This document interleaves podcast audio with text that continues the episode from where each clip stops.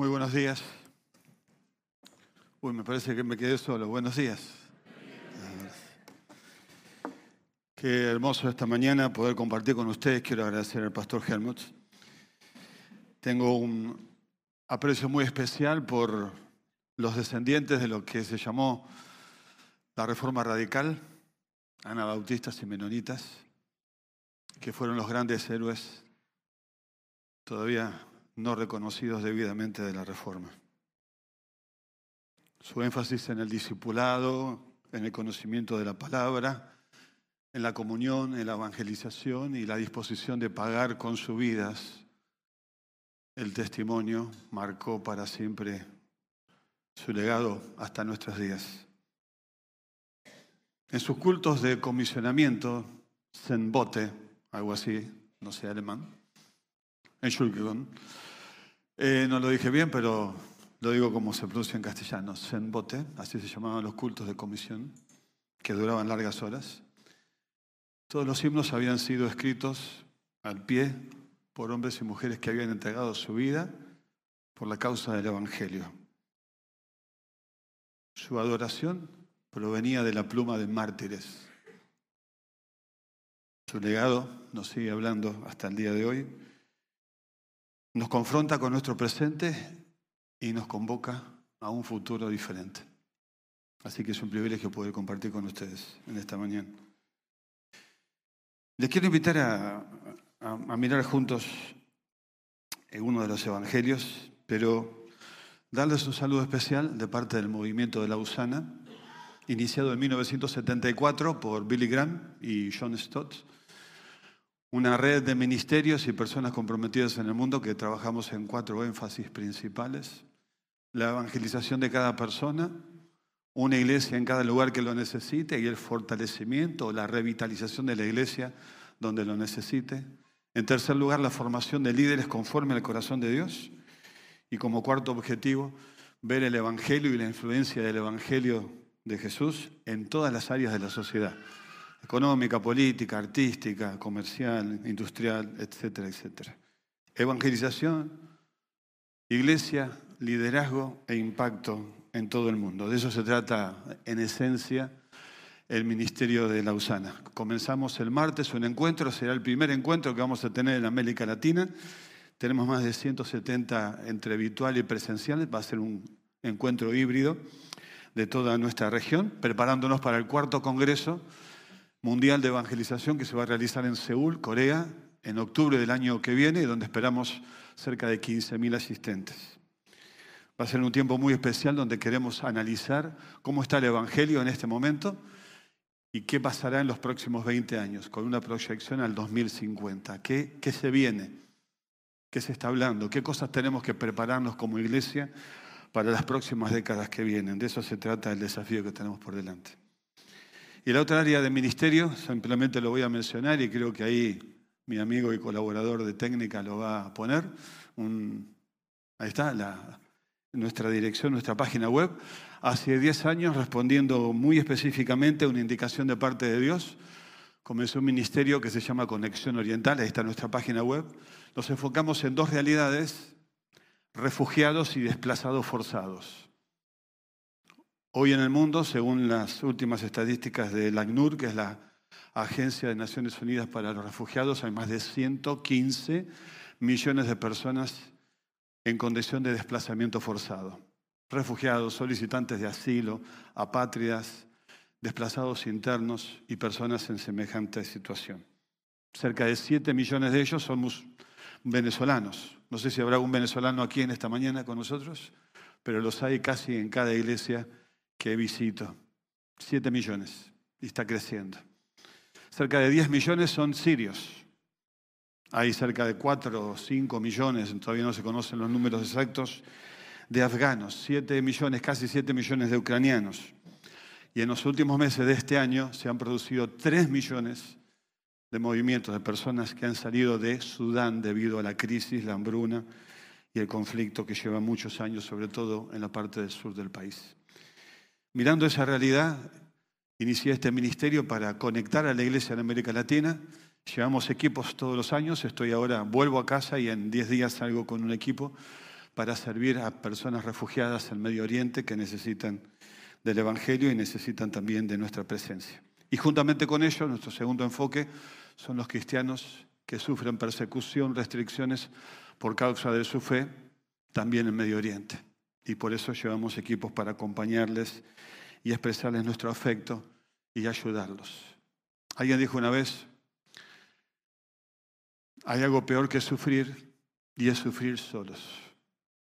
Y cuando vamos a acompañar a estos hermanos y hermanas nuestras en Medio Oriente, lo primero que nos dicen es gracias por venir, gracias por hacernos saber que no estamos solos, gracias por decirnos que hay una parte de la iglesia que no conocemos y está orando por nosotros. No sabes todo lo que eso significa para mí. Y para eso vamos. Y espero que algún momento, tal vez el año que viene o el otro, alguno de ustedes nos pueda acompañar. Llevamos personas de toda América Latina, viajamos por tres semanas, nos cubrimos todos los gastos de forma personal, privada, llevamos ofrendas para dar también y vamos a servir con lo que sabemos. Si sos médico, personal de salud, si sabes tejer y dar clases a mujeres refugiadas, lo que sabes, excepto criar chanchos, porque en el mundo musulmán eso no se puede, todo lo demás, bienvenido. Y creo que no hay ningún criador de cerdos acá, no sé. Este, este era un chiste, se supone, pero parece que no. Por lo menos ríanse, porque a esta hora, sin haber dormido toda la noche, si ustedes no se ríen, me voy a sentir realmente muy mal. Por lo menos háganlo por mí, aunque no sea muy chistoso lo que cuento. Así que, excepto criador de cerdo, hay lugar para todos ustedes, tres semanas. Y este año, por primera vez, estoy llevando a un equipo de 15 a 20 años. Estamos invirtiendo en las nuevas generaciones. Estamos pensando en el chico, en la chica que le dijo al papá, papá, yo no quiero la fiesta de 15. No sé si es grande la fiesta de 15 para las chicas en Uruguay. En Argentina es se vive para la fiesta de 15, después de años para pagarla después. Usted dice que no, te puedo asegurar que hay. Chicas que le dicen al papá y a la mamá, no quiero la fiesta de 15, quiero hacer algo para el Señor. Quiero invertir mi tiempo y dinero en algo para, para el Señor. A esas chicas estamos llevando. Y para el varón que le dice, bueno, el varón no tiene fiesta de 15, si no sería otro tema, habría que aconsejarlo de otra forma. Pero el varón que le dice al papá o a la mamá, eh, en vez de viaje de egresados, que en Argentina terminan en el baile y en un montón de otras cosas más. Ustedes saben, ¿no? Entonces, en vez de viaje de egresado, papá, yo quiero hacer algo para el Señor. Estamos llevando 10 este año por primera vez y esperemos que algún joven arugayo nos pueda acompañar también en el futuro. El apasionante Evangelio de Lucas. Ah, Lucas, Lucas. Qué tremendo Lucas. El, el médico amado, compañero de Pablo, el que por primera vez se sienta para, de alguna forma, registrar con algunos criterios muy rudimentarios, pero no obstante históricos, eh, todo lo que hacía falta para poner en contexto el nacimiento de la fe, el que nos cuenta historias que ningún otro evangelista nos cuenta. Sabemos cosas de la vida de Jesús por la observación, la investigación y el criterio histórico que Lucas nos dejó. Le debemos muchísimo a Lucas. Y Lucas tiene perlas, como la historia que vamos a contar esta mañana, muy conocida, eh, que no están en ninguno otro de los evangelios. El Evangelio de Lucas se puede dividir en cuatro partes. La primera es el anuncio de Juan el Bautista y la preparación de Juan el Bautista como el precursor de Jesús. La segunda, el nacimiento y la infancia de Jesús. Pero la parte más importante va desde el capítulo 6 hasta el capítulo 19 y forman un todo en la narración de la historia de Lucas, mm, procediendo a, detallar el camino, el camino espiritual, pero también físico, que Jesús realiza desde Galilea hasta Jerusalén, el capítulo 19, donde va a entregar su vida. Hay más de 18 citas específicas que por cuestiones de tiempo no voy a leer, que hablan sobre el camino. Le podemos llamar a Lucas el Evangelio del Camino. Lucas nos va a presentar entonces de forma figurada, pero también práctica y concreta, este camino que Jesús realiza desde Galilea hasta llegar a la cruz. Y finalmente la cuarta parte del Evangelio trata de su muerte, resurrección y ascensión. En esas cuatro partes está Lucas. Y en el centro está la historia que vamos a hablar ahora. Lucas también es fenomenal por las personas que aparecen en Lucas que no aparecen casi, en los demás evangelios o que no aparecen con la importancia que Lucas les da. Lucas es el Evangelio de los niños. Pocos evangelios hablan de los niños como Lucas. Lucas es el Evangelio de las mujeres. Casi ninguno de los otros evangelios habla tanto de la mujer como el Evangelio de Lucas de Lucas sabemos que hay mujeres que acompañan a Jesús como grupo de discípulos, dando de sus bienes y sirviéndoles. Sabemos que al pie de la cruz, cuando todos se habían ido, estaban las mujeres. Sabemos un montón de detalles por Lucas. Lucas es el Evangelio de los pobres, de los destituidos, de los que están fuera del sistema, de los que están en la periferia, de los que quedaron afuera del tren. Lucas habla de los pobres, de las viudas, de los enfermos, de los leprosos. Lucas es el Evangelio de los pobres. Lucas es el Evangelio de la oración. Juntamente con Juan son, y algo de Mateo, pero principalmente Lucas es el que más nos habla de oración, la vida de oración de Jesús, cómo Jesús se apartaba para orar, cómo Jesús eh, les enseña a los discípulos. Y de hecho, la primera vez que en los registros del Evangelio, la única vez que los discípulos le piden a Jesús aprender algo, escucha esto, en todos los evangelios, los cuatro, hay una única vez en los que los discípulos le dicen a Jesús, enseñanos. y eran discípulos que por definición tenían que aprender. les costaba a ellos, imagínate nosotros. Una sola vez. Y le piden qué? Señor, enséñanos a orar. Eso lo tiene Lucas. Lucas es el evangelio de la adoración. Lucas es el evangelio de la fiesta. Hay una fiesta al final de cada una de las trilogías el capítulo cuando nos habla del pastor que hace una fiesta luego de encontrar la oveja, la mujer que hace una fiesta con sus amigas y el padre que hace una gran fiesta y finalmente la gran fiesta de los cielos por cada predicador que se arrepiente. Y Lucas es el evangelio de la alegría y del gozo. Cuando comienza el inicio del evangelio dice así, os doy nueva, os doy nuevas de gran gozo. Os ha nacido en Belén y ahí nos habla constantemente del gozo. Jesús se regocija. Eh, no hay otro evangelio que exprese la alegría y la felicidad que Jesús sentía como Lucas. Qué evangelio apasionante. ¿Lo descubriste? Está en tu Nuevo Testamento, ¿eh? Sí, sí, está. Fíjate, Mateo, Marco, Lucas. Fíjate que está. Y te cuento una más ahí. Lucas es el que más escribe de todo el Nuevo Testamento. No fue Pablo, no, no. Por cantidad de versículos, Lucas es el escritor más prolífico de los cuatro evangelios, mucho más que Pablo inclusive. Vamos al capítulo 10. Ahí está el centro de la historia, donde queremos ver esta misión expresada concretamente en un relato que es para mí muy apasionante y tiene mucho para decirnos hasta hoy, hasta nosotros. Esta historia, desde el capítulo 25 al 37, que ahora te la voy a leer en un momento para recordártela, la quiero sintetizar en 11 palabras. 11 palabras. Podemos hablar de la misión en el camino, de ser iglesia en el camino. El camino es uno de los temas principales de Lucas. ¿Qué pasa en el camino? Seguimos a Jesús, Él es el camino. Invitamos a otros a seguirle.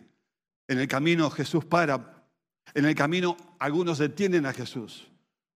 Como por ejemplo aquel que escucha, ¿quién pasa por el camino? Pasa Jesús. Y cuando Jesús pasa, algo pasa. Entonces le dice Jesús, Hijo de David, ten misericordia de mí. Jesús se detuvo en el camino y lo llamó. En ese camino diez leprosos son sanados, pero dos solamente vuelven a glorificar y le siguen a Jesús en el camino. Es el camino que Jesús nos invita a seguirle cuando nos dice, toma tu cruz y sígueme. Ese es el camino al que Él nos invita. Y en ese camino en el cual estamos nosotros desde el momento en que hemos entregado nuestra vida a Jesús, es el camino que hacemos con Jesús, es el camino del discipulado, es el camino de la misión, es el camino de una vida cristiana auténtica. Estamos en el camino, somos parte del camino. Iniciamos el camino, estamos desarrollando ese camino, vamos a la meta, vamos al destino final de ese camino, siguiendo a Jesús que se declara a sí mismo como el camino. De hecho, los del camino es el primer nombre que reciben los seguidores de Jesús mucho antes de ser llamados cristianos. Se les llamaba los del camino. Notificó sus caminos a Moisés, dice la escritura.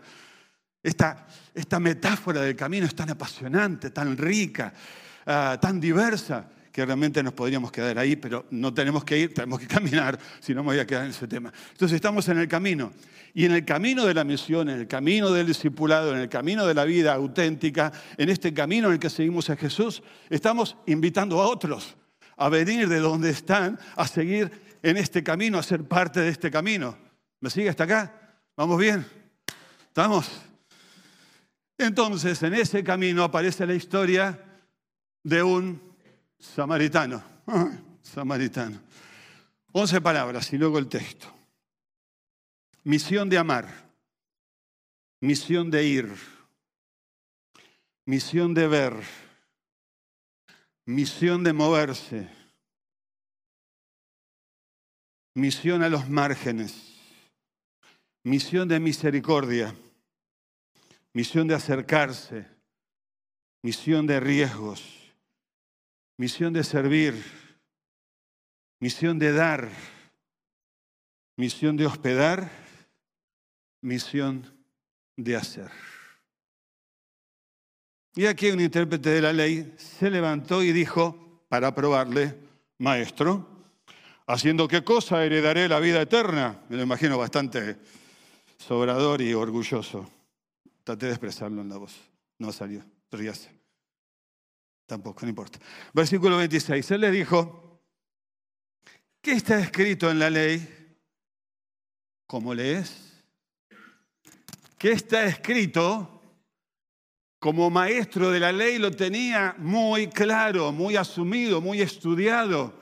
Eran detallistas, puntillosos, al extremo casi obsesivo de la lectura de la ley a la cual le habían agregado para el tiempo de Jesús cerca de 330, 360 mandamientos diarios que cualquier maestro de la ley que se apreciaba tenía que cumplir.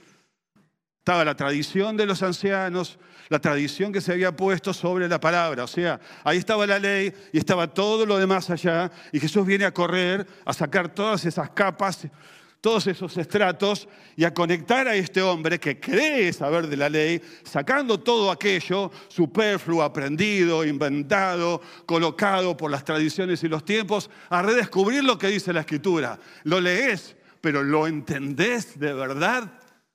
Porque una cosa es leerlo y la otra cosa es interpretarlo correctamente. A veces tenemos el primer problema, no leemos.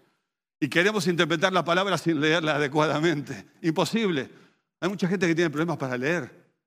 Y una mala lectura genera una deficiente comprensión. Es imposible comprender algo, un texto, si no sabemos cómo leerlo. Hay un grupo maravilloso ya, en su tiempo final en Argentina, se llama Le Lutiers. Algunos de ustedes lo habrán conocido, ustedes tienen buenos también acá en Uruguay, pero... Y tiene un monólogo impresionante de Rabinovich, donde él quiere leer, pero lee mal. Y es realmente desopilante, es para reírse, reírse, reírse. Y yo digo, hay tanta gente que lee la Biblia así. Entonces no solamente leerlo. El tema, si vamos bien en la lectura, es qué comprendemos en lo que leemos. Esto es parecido a aquel Felipe con el eunuco que iba leyendo en voz alta, porque la lectura silenciosa con la vista es algo de la posmodernidad realmente, así que se leía en voz alta antes. Así que cuando va caminando de la modernidad, perdón, no de la posmodernidad, la posmodernidad ni se lee, este, la modernidad se leía más. Entonces, mientras va caminando, eh, Felipe, con el tipo allá en el carro, el eunuco, lo escucha leer el texto de Isaías y le dice, ¿entendés lo que lees? ¿Entendés lo que lees? Y el eunuco dice, ¿y cómo voy a entender si alguien no me explica? Bueno, entonces le pregunta a Jesús, ¿qué está escrito en la ley y cómo lees? Jesús es un docente espectacular, exquisito, fino. Nunca responde las respuestas, perdón, nunca responde las preguntas de forma directa. Él involucra a la persona en todo un proceso de reflexión para llegar a la conclusión. Y la mejor manera de hacer eso es contar una historia donde la respuesta va a surgir cuando te metes en la historia a reflexionar, a pensar y entonces a tomar conclusiones basadas en esa reflexión que van a profundizar y van a hacer realidad la respuesta tuya.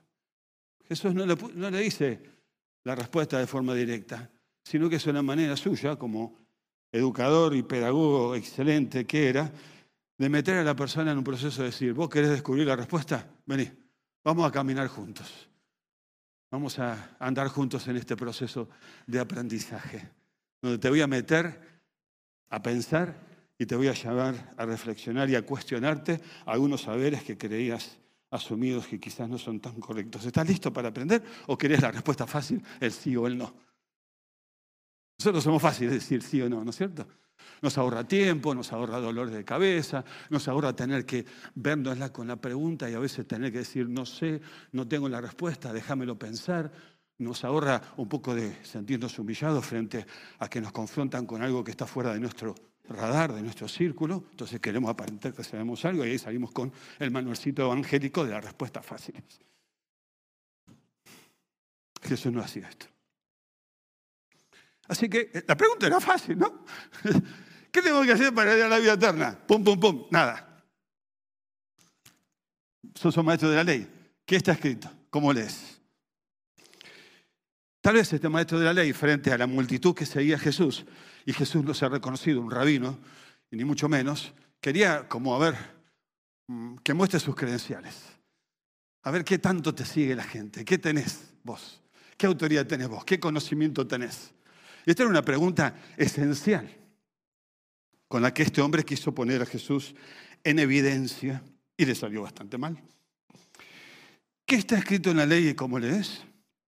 Aquel respondiendo dijo, mira cómo lo sabía, amarás al Señor tu Dios con todo tu corazón y con toda tu mente y con todas tus fuerzas y con toda tu alma y a tu prójimo como a ti mismo. Metodología del siglo pasado, aprendió, listo. Le damos el carnet, la credencial, el diploma. Y Jesús dijo, bien has respondido. Haz, hacelo. Una cosa es decirlo, otra cosa es hacerlo. Una cosa es decirlo, otra cosa es practicarlo. Bien, respondiste. Ahora vamos a ver cómo andas en la práctica, pibe. Como dicen botija, decían. Muchacha, ¿cómo andas en la práctica? Quizás si no te digo esto no lo notas. Jesús le está enseñando al maestro. Porque el tipo cuando respondió, perdóname te el tipo, pero el tipo, cuando respondió, omitió una parte central de la respuesta, que Jesús se la da en su respuesta. En Deuteronomio, luego de decir amarás al Señor, dice, haz esto. Esto es tu vida, practicalo el maestro de la ley omite esa parte y Jesús en la respuesta le dice, te falta algo, te falta lo más importante. La ley que vos citaste sigue diciendo, haz esto, o el que lo practica vivirá por esto, te lo omitiste. O sea que está cuestionando al supuesto alumno, tiene que aprender el mismo, porque todavía su propio conocimiento es deficiente. Así que ahí ya Jesús le mostró ¿Quién conoce la palabra? Si el supuesto maestro, supuesto para los planes nuestros, pero para la sociedad por supuesto lo era, o Jesús. Quizás por eso, y tal vez por la incomodidad, porque se quiere justificar a sí mismo, o sea que ahí descubrió que está mal, se equivoca dos veces, le sale con esta pregunta, ¿y quién es mi prójimo? Ok, vamos a debatir ahora. Ahora vamos a discutir, ahora vamos a presentar argumento y debate, porque cuando la verdad me empieza a molestar, empiezo a echar excusas y a delatar o desviar el asunto. Parecido a Nicodemo, ¿no? Pero ¿cómo puede un hombre viejo meterse en el vientre de su madre y volver a nacer? Nicodemo. Este también era un maestro. ¿Quién es mi prójimo? En Levítico ya Dios le dice al pueblo de Israel que debe amar al prójimo como a sí mismo. Jesús de ninguna manera inicia el concepto de prójimo, sino que va a rescatarlo, va a sacarlo de acá abajo, donde ha sido tapado y sepultado por todo lo que antes mencioné, por todas esas capas geológicas de la tradición y de la historia, y demostrar su verdadero significado y resignificar inclusive el concepto de prójimo. Porque si bien la ley, ya en Levítico y luego en Deuteronomio, habla de amar al prójimo como a ti mismo, lenguaje de Levítico, de la ley de Moisés, para el momento que Jesús está hablando con este maestro de la ley, el prójimo había sido resignificado estrechamente, de manera exclusiva, para significar otro judío, otro igual a mí. O sea, amar al prójimo, que era amar al otro, al distinto, al diferente, al opuesto, al que no es de mi sangre, se había transformado para el tiempo de Jesús por todas estas capas geológicas que yo mencionaba antes, en amar al otro que es igual a mí, al otro que es uno como yo. Entonces Jesús viene hacer un poco de excavación interpretativa hermenéutica para empezar a decir, ajá, no tenés claro quién es tu prójimo. Bueno, y ahí viene la historia que nos plantea el texto de Lucas. Y de vuelta Jesús no le dice quién es el prójimo. Lo deja con toda la intriga el tipo. Y viene con la historia. Jesús le dijo, un hombre descendía de Jerusalén a Jericó y cayó en manos de ladrones, los cuales le despojaron, le hirieron, lo abandonaron, lo dejaron medio muerto. Mirá la, mirá. ¿No? Bajaba, cayó, golpeado, despojado, abandonado, medio muerto. Medio muerto. No es, no es menor el texto, medio muerto. No estaba muerto, medio muerto. Aconteció que descendió un sacerdote para aquel camino. Esta palabra aconteció es un lenguaje que Lucas usa básicamente para hablar de eso que es de sorpresa, que aparece, que irrumpe, que no está preparado. Porque en este camino del discipulado, en este camino de la misión, en este camino de seguir a Jesús, Dios nos presenta cosas, sorpresas, oportunidades, riesgos, posibilidades. Este aconteció es algo viene en este camino, algo que Dios trae, algo que Dios te va a poner, algo que Dios va a permitir, algo que que Dios te va a dar para involucrarte en lo que Él quiere hacer. Aconteció, pasa, viene, sucede, atento, no te lo pierdas. Entonces, en ese camino, donde había un hombre medio muerto que había sido despojado de todo, el camino era peligroso, tenía muchos recovecos, era un lugar para la violencia de entonces como la que hoy vemos en muchos lugares de nuestras ciudades de América Latina y tantos otros lugares. Descendió un sacerdote por el mismo camino. Lo vio y pasó de largo. Lo vio y pasó de largo. Indiferencia. Decía el poeta, ámame u odiame, pero por favor, no me des tu indiferencia. Ámame, no va a ser otra canción. Ámame o déjame, no va a ser otra. Esta es, amame u odiame, pero por favor, librame de tu indiferencia. Esta es una indiferencia curiosa. Lo ve, pero sigue de largo. Hace como si el otro no existiera, como si el otro no tuviera necesidad, como si el otro estuviera muerto. No lo inspeccionó, no paró, no se detuvo. Él es fruto del condicionamiento y de su propia educación religiosa, porque estaba prohibido para un sacerdote acercarse a una persona muerta. Imagínate esto, esto se lo, lo, especulo yo nomás, que este hombre estaba preparándose porque le tocó en suerte oficiar en el templo, cosa que pasaba quizás una vez en la vida, como pasó con el papá de Juan el Bautista, una sola vez. Entonces, ¿cómo se va a contaminar si lo más importante, según toda su estructura, toda su mentalidad y toda su educación, es el servicio en el templo? Entonces, ¿cómo se va a contaminar con una persona herida que tiene sangre? Lo cual haría que sería imposible para él desarrollar su ministerio espiritual en el templo. Rescatemos algo del sacerdote. Es obediente, puntillosamente obediente escrupulosamente obediente a lo que aprendió, que leyó, pero nunca interpretó. Porque la esencia de la ley es la misericordia. Es la compasión. La esencia de la ley es la misericordia, la compasión, el amor. Lo había citado el maestro. Amarás a tu Dios y amarás a tu prójimo. Está claro. Lo leíste, lo aprendiste, se te formateó la cabeza, pero cuando llegó el momento de poner en práctica esa teología aprendida, te fuiste por el desvío.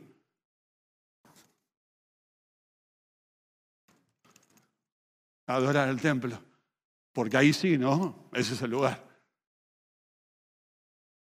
Lo vio y pasó de largo.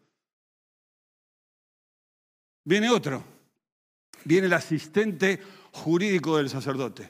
El levita era el que tenía que hacer investigación en casos de asesinatos para descubrir eh, lo posible eh, su responsable. Era un investigador, digamos así, y para asesorar sobre cuestiones legales y demás. El levita parece que también está ocupado. Lo único que rescatamos del levita es que lo vio, mira, se acercó y siguió de largo. Es una curiosidad aséptica. Tengo curiosidad por lo que pasa, veo la situación, la curiosidad me acerca a ver el tema, pero no me involucra, no me compromete, no me moviliza, no me toca, no me nada, sigo de largo.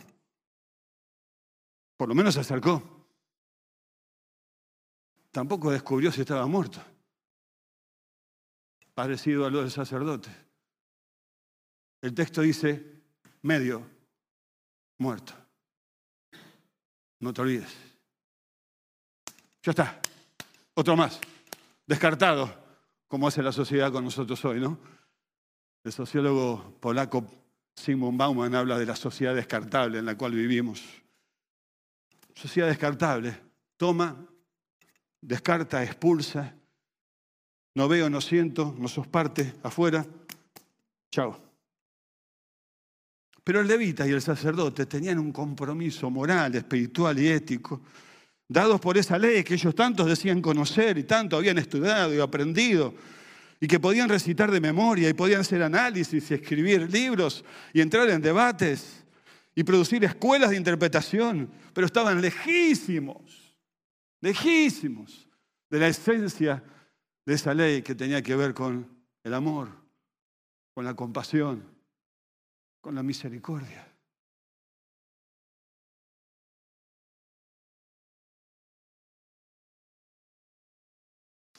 Y entonces llegó este.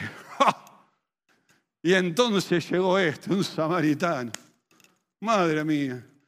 Si el hombre que está herido en el camino tenía alguna posibilidad de discernir que era el sacerdote, habría dicho, ah, el sacerdote. Con un esfuerzo último, abrió el ojo que tenía todavía con capacidad de ver, por el otro había quedado todo herido, lastimado, y magullado y moletoneado. Y dijo, Levita, ¿por qué este está más cerca? No es de la casta sacerdotal, este está más cerca de la gente, está en la adoración. Eh, eh, no puede hablar, por el estado en que está, no puede pedir ayuda, está indefenso, absoluta indefensión, totalmente vulnerable. Entonces, en el último esfuerzo, tratando de levantar un dedo, ve que viene un samaritano y dice, chao Señor, se acabó esto. Si no paró el sacerdote y no paró el levita, ¿qué voy a esperar de un enemigo? El texto no lo dice, pero para tener el impacto que tiene en el maestro de la ley, mi propuesta es que el que está herido es un judío. Es la única manera de interpretar el impacto que esta historia tiene en este hombre. Vos conocés la historia entre judíos y samaritano, ¿no? ¿Sí? Viene el samaritano. Este se terminó. Si antes no tenía posibilidad es la última que me queda. Ahí apareció la luz del túnel. Estoy escuchando que me llaman mi nombre. Y, y mientras está ahí mirando a punto de desmayar, no puede creer lo que está viendo. Que el tipo se para, lo mira a los ojos, lo identifica como una persona, no como una cosa, como un bulto, como una cifra, como una estadística, como un ente, sino lo mira, lo hace persona con su mirada y se acerca y se arriesga. Y si este tipo que está ahí acá es un señuelo, muy dado para la violencia, mientras uno se hace el herido, está la banda, vamos muchachos, ¡Bum, bum! otro más, vamos, listo, llenamos las alforjas. Porque hay riesgo implícito en la decisión que tomó. Y si estaban por ahí merodeando todavía, hay muchos riesgos en la decisión que va a tomar el samaritano. Y si van a acusarlo a él de haberlo atacado, él como samaritano estaba con todo en contra, iba a perder en cualquier juicio o en cualquier presentación que se hiciera, e iba a perseverarla de perder. Era el que siempre pierde, el sospechoso de siempre, el que siempre va a ser condenado ya por portación de cara y de religión. No importa si es verdad o no lo que haya hecho. Después vamos a descubrir los hechos. Sos culpable. Y luego descubriremos los hechos. El samaritano, el odiado, el rechazado, el humillado, el despreciado, el excluido samaritano, es el que viene a actuar. ¿Vos te imaginás el diálogo mientras tanto? Ponemos la cámara. A ver, señor director, póngame por favor primer plano en la cara del maestro de la ley. El tipo cuando ve que viene alguien, un sacerdote, habrá dicho, chao. Ah, viene el levita. Imagínate, se le cae piso por piso la estructura que tenía.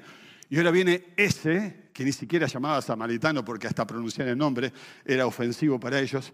Viene ese, y Jesús lo transforma a ese en el héroe de la historia. A ver, mira, es como que Jesús va a Estados Unidos, a Georgia, en el sur de Estados Unidos, en 1960, va a una iglesia blanca y hace de un negro el héroe de la historia. ¿No te suena eso? Martin Luther King, la defensa de los derechos civiles, ¿no te suena nada de eso? Bueno, a ver, déjame pensar. Años 50, 45, 50, apartheid sudafricano. Entonces viene un tipo chiquitito, se llama Nelson, y en esa iglesia de blancos, colonos, rubios, holandeses, que sostienen la apartheid, lo sostienen, a toda la vergüenza cristiana que eso implicó, y la reconciliación que obligó a hacerse en Sudáfrica, cuando la apartheid fue levantado, la iglesia holandesa protestante sostuvo la apartheid.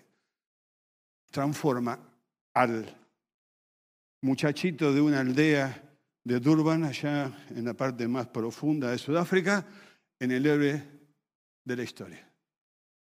¿No te suena tampoco? Bueno, a ver, para. Me está haciendo complicada las cosas, ¿eh? Estoy cansado y se me acaban los recursos y las ilustraciones. A ver qué tal está. Vamos a, vamos a Jerusalén. Vamos a la principal mezquita. Y el orador va a usar un ejemplo y va a poner a un palestino terrorista como el héroe de la historia. ¿Te suena ahora? Este es el efecto que ocurre cuando Jesús ingresa al samaritano como el héroe y el centro de la historia. Mira, un samaritano, pero, pero, pero, hay peros y peros, ¿eh? Ay, gloria a Dios por estos peros, pero, pero, un samaritano que iba de camino, un samaritano que iba de camino, se acercó lo vio, fue movido a misericordia. Misericordia, la ya está avanzada. Se acercó, vendó sus heridas. Mira todo lo que hace. Pone, eh, pone vendas, pone conocimiento médico, y Lucas como era médico observa este detalle, ¿no? Primario, pero era conocimiento, al fin. Aceite y vino, suaviza y aséptico. Conoce los primeros auxilios, tiene recursos, con él en el camino, seguramente que ha visto otras cosas así y está preparado para ese camino. Lo puso en la cabalgadura, el hombre tenía cabalgadura, era un hombre con recursos, no cualquiera. Los pobres no tenían cabalgadura, solamente la gente rica de mediana para alta posición. Pone su, su auto nuevo, su mejor recurso. Lo lleva al mesón, conocía el lugar, conocía el camino, tenía influencia, tenía relaciones. Cuida de él. ¿Cuánto tiempo este samaritano se detuvo e invirtió todo lo que dio y sobre todo dio lo más valioso de todo lo que podemos dar es nuestro tiempo. Papá, mamá, tus hijos, los regalos, la ropa, los viajes a cine, lo que más van a recordar cuando sean grandes es si le diste o no le diste tiempo. Este hombre no solamente dio todos los recursos que tenía, todo su conocimiento aplicado, y dio, sin esperar nada a cambio, claramente, porque este hombre no podía ni siquiera responder a lo que él estaba recibiendo, y le dio su tiempo y cuidó de él. No sabemos por cuántos días duró el tema.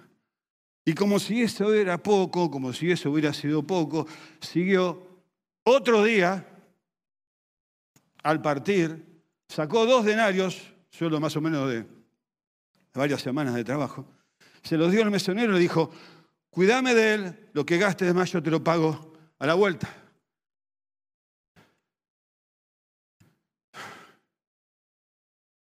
¿Te acuerdas de la pregunta del maestro de la ley? ¿Quién es mi prójimo? Acá el hombre está pobrecito, ya le tengo compasión, le tengo lástima ya, pobre. Ahí está, está en el piso, está sacando, la, está sacando el pañuelito diciendo, basta, basta para mí, termina Jesús, listo, listo. No diga nada más, ya está. ya le tengo pena, pobrecito, ya le tengo pena, está ahí. Entonces Jesús viene ahora con la... Ahora Jesús pregunta. Jesús escucha, pero Jesús pregunta también. Entonces, decime, ¿cuál de estos tres te parece que fue el prójimo de que él cayó en mano de los ladrones? Entonces él le dijo, el que usó de misericordia con él. ¿Ves? Ni siquiera se trata al tipo de persona, ni siquiera el samaritano. El que usó de misericordia. Mira los prejuicios engranados, profundos, arraigados que tenía este hombre, ¿no? El que usó, ese que usó de misericordia con él. ¿Y qué le dice Jesús? ¿Lo lees conmigo? Ve y haz tú lo mismo. Y Jesús nos cambia el paradigma de ser prójimo. Mi querido maestro de la ley, mi querida iglesia, no es asunto de quién es mi prójimo. Lo que Jesús está diciendo, prójimo de quién eres tú. Tú eres el prójimo de todo aquel que va por el camino. Ya no puedo elegir a quién sirvo. No puedo decir quién es mi prójimo para ver si entonces decido servirlo o sigo de largo. Yo soy el prójimo de todo aquel que me necesita, sin distinción de raza, de religión, de sangre, ni ninguna otra que nosotros hayamos podido colocar en nuestras capas por encima de lo que hemos visto en el texto. Al hacerte prójimo a vos, Jesús te pone en un modo activo. Salí vos al camino. Pará donde ves esa necesidad. Está atento, sé sensible. Percibí lo que Dios está haciendo en el camino. Y por favor, mirá los márgenes. Mirá la periferia. Mirá los lados del camino, porque ahí está la cosa. No pases de largo. Tenemos que mirar a los lados del camino, en las márgenes. Mi esposa siempre me dice cuando conduzco que yo tengo un problema con la visión periférica.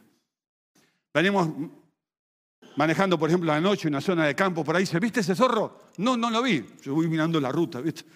¿Viste aquello? ¿Dónde ves todo lo que ves vos? A veces nos falta esta visión periférica en nuestra vida espiritual también. Nos falta ver lo que está pasando alrededor. Nos falta ver las márgenes del camino. Iglesia, amada, querida, ¿a quién estás dejando al lado en el camino? ¿Quiénes no son parte? ¿Quiénes no pueden entrar?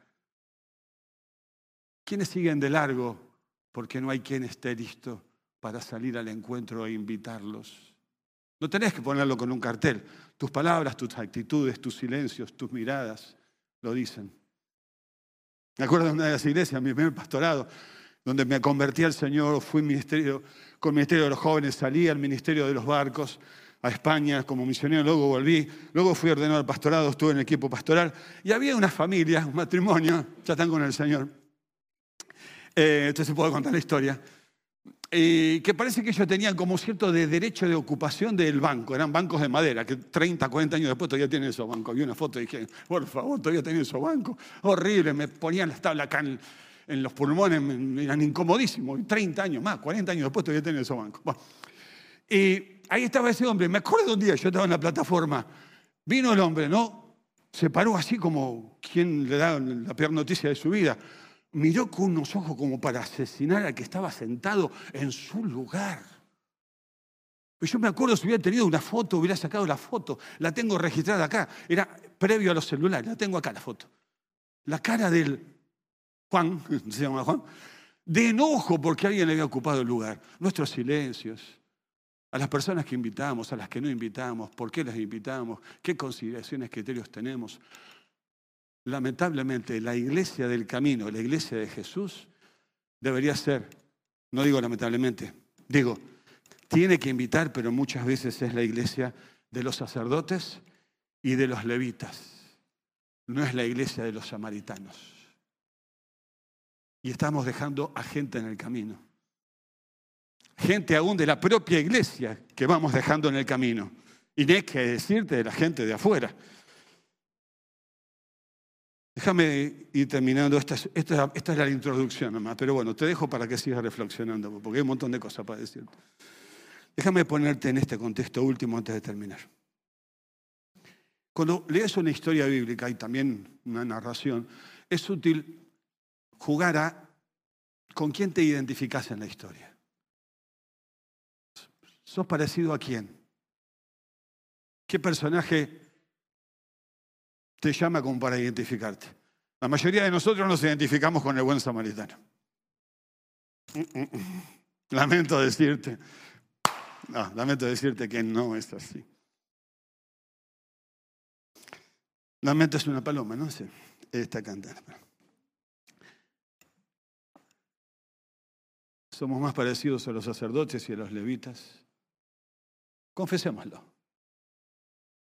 Empecemos por confesarlo, es el primer paso antes del cambio y la transformación. Arrepentimiento antes que avivamiento.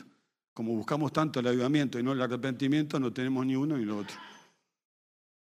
Lo vamos a confesar esta mañana. ¿Qué te parece? Somos compañeros de confesión. Abrimos una sesión de confesión. ¿Te parece? Y vamos a confesarnos mutuamente que somos más parecidos como iglesia, como iglesia del Señor.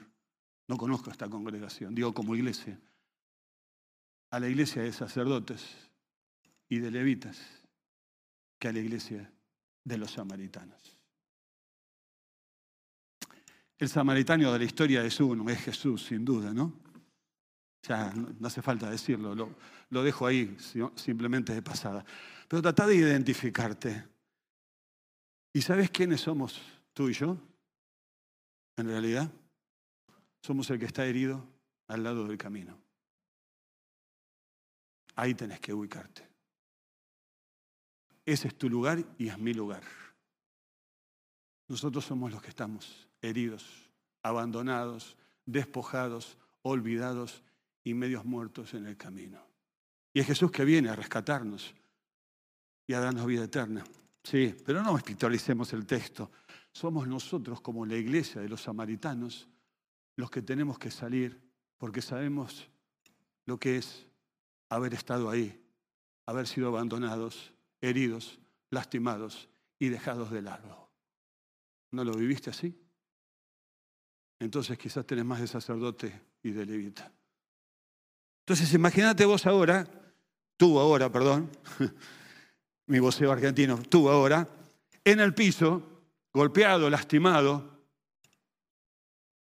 ¿no estarías implorando y pidiendo que alguien me vea, que alguien me descubra, que alguien se dé cuenta que estoy acá, que alguien se arriesgue, que a alguien le importe mi vida, que alguien haga algo? para darme una oportunidad. No quiero morir. Hace unas semanas atrás, un joven profesional de 35 años estaba haciendo jogging, ahí caminando en una plaza, en una zona muy linda, muy residencial de Buenos Aires. Lo apuñalaron, a duras penas llegó a una farmacia y dijo, por favor, ayúdenme, no quiero morir. Y la ayuda llegó tarde y falleció en esa farmacia. Pero para este y para muchos otros que están ahí, hay tiempo de hacer algo todavía. ¿Quién va a detenerse? ¿Quién va a mirar a los márgenes? ¿Quién va a descubrir a los que estamos dejando en el camino? ¿Quién? ¿Quién será próximo? ¿Quién irá y hará como Jesús dijo? Termino con mis once palabras que quizás ahora tienen un nuevo significado. Misión de amar, misión de ir, misión de abrir los ojos y descubrir, misión de moverse, misión de márgenes, misión de misericordia, misión de acercarse, misión de tomar riesgos, misión de servir, misión de hospedar, misión de dar, misión de hacer. Seamos la iglesia del camino, la iglesia de los samaritanos. Oramos. Gracias, Señor, te damos en esta mañana por habernos encontrado, por haber tomado el máximo de los riesgos de entregar tu vida en rescate, por levantarnos, por curarnos, por sanarnos, por pagar hasta el último centavo por nuestra redención y nuestra restauración. Pero Señor, esto no es simplemente en gratitud para contigo, sino que nos compromete como tu iglesia para ser exactamente eso. Ser esos samaritanos que vamos por estos caminos equipados y preparados, mirando a los márgenes, descubriendo donde el Evangelio no llegó, donde hay necesidad, donde hay dolor, donde hay sufrimiento, donde hay muerte, donde hay desprotección, donde hay abandono, donde hay sufrimiento. Abre nuestros ojos, Señor. Moviliza nuestro corazón y libera nuestras manos. En el nombre de Jesús. Amén.